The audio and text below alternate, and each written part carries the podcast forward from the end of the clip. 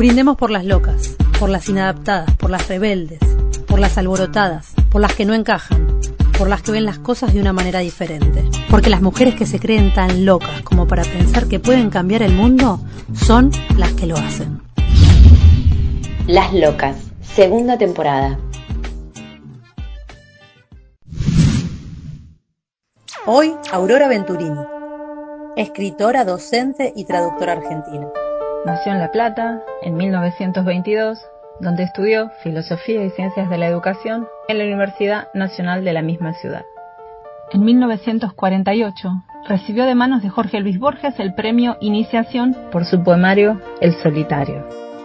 Formó parte de las ediciones del Bosque de La Plata con María Dialma Tiberti y fue profesora de filosofía en la Escuela Normal Antonio Mentruit de Banfield.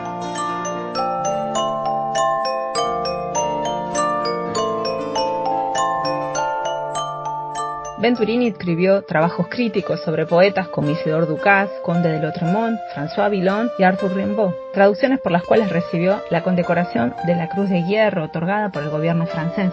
Trabajó como asesora en el Instituto de Psicología y Reeducación del Menor, donde conoció a Eva Perón, de quien se hizo amiga íntima, mientras trabajaban juntas. Estudió psicología en la Universidad de París, ciudad en la que se exilió durante 25 años tras la instauración de la dictadura autodenominada Revolución Libertadora, que la obligó a irse debido a su ideología peronista.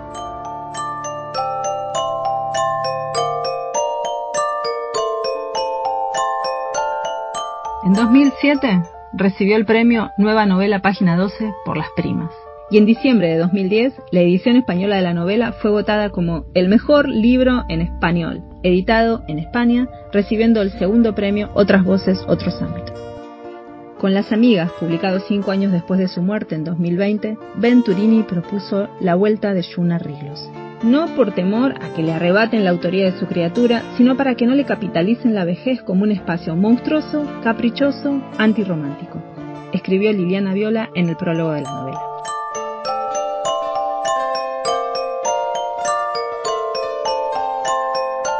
Aurora Venturini presentó su última novela, Los Rieles, a los 91 años, luego de tener que suspender el evento debido a una situación que tranquilamente podría haber sido un capítulo de una de sus novelas.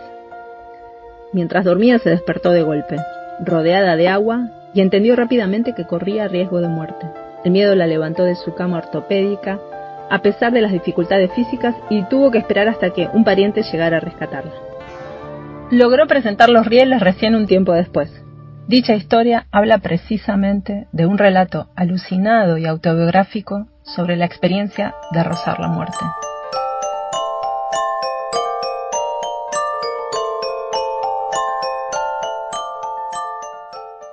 Venturini tenía más de 80 años, una edad de la que se esperan muy pocas cosas, aunque todas espectaculares. Muerte súbita, demencia senil, o una franqueza extrema que según su capacidad de daño se aplaude como sabiduría o extravagancia, dijo Liliana Viola, quien inesperadamente se convirtió en su albacea literaria y heredera de su obra.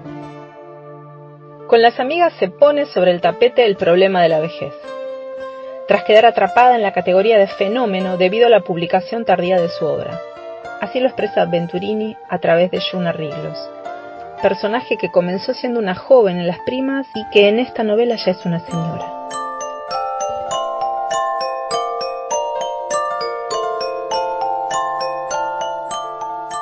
La mayoría de experiencias de vida de Venturini fueron inspiradoras para sus historias y los personajes que allá habitan. Su trabajo de psicóloga en la dirección de minoridad por los años 40, haciendo frente a casos terribles de abuso o discapacidad. El cuidado de Eva Perón durante su agonía en el que aparecían cambios de humor repentino que mitigaba contándole chistes verdes que le hacían reír, y el exilio en Francia, durante el cual aprovechó para codearse con intelectuales como Sartre, Simone de Beauvoir y Violette Leduc. Más cerca del error que de la sofisticación, Venturini rompió con la mayoría de las reglas de escritura, yendo contra la homogeneidad de sus párrafos con cultismos, anacronismos y jerga popular en la misma frase al mismo tiempo, con su estilo único, interrumpe el relato para que la narradora dé su opinión sobre lo narrado. De allí la idea de una verdadera muchacha punk, con originalidad cómica y monstruosa, que se debate ambiguamente entre la inteligencia salvaje y la idiotez, de allí la genialidad de su estilo.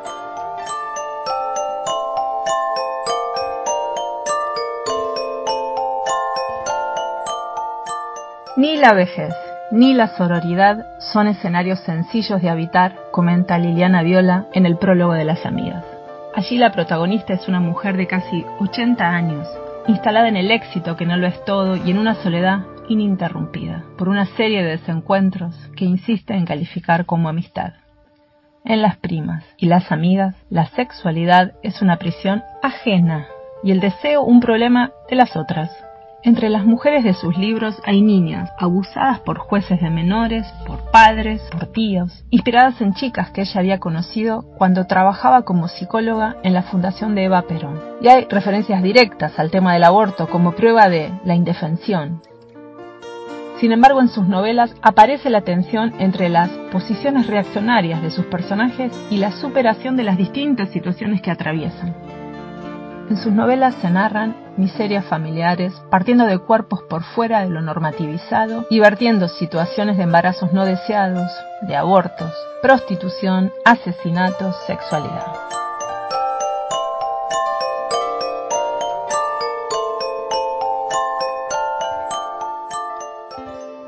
Con el personaje de Yuna Riglos, Venturini pinta y narra lo que la rodea, que permite identificar su linaje femenino, profundamente dañado y con vínculos descarnados. A medida que escribe, acompañada siempre de su diccionario, Yuna transforma y se transforma, convirtiendo su minusvalía en arte, fortaleza y liberación. Su lienzo es su propio cuerpo y los pedacitos de cartón que la acompañan a donde vaya. El mundo de Venturini es una aventura callejera, intimista y rupturista que es necesario conocer y recorrer. Aunque a veces siento que la poesía se filtra en la prosa que hago. Tenía el impulso de algo, de hacer algo. Nunca hubiera podido dibujar ni manejar un aparato para esculpir, ni tocar el piano, nada de eso. Lo único que podía manejar era un lápiz. Entonces toda, digamos, mi, impulso artístico se mancomunó en eso, ¿no? En la escritura, que es algo, si se quiere, fácil de manejar, cuando se puede escribir porque si no es un ahogo lo que se lleva adentro. Entonces escribiendo vertiste tus ideas, la belleza, los sentimientos, todo. Por eso empecé a escribir. Porque necesitaba comunicarme por medio de la escritura. Con la colaboración en voz de Ankoku Hikari. Esta fue una producción de Miel de Arcilla Contenidos. Para saber más de nosotras, búscanos en las redes.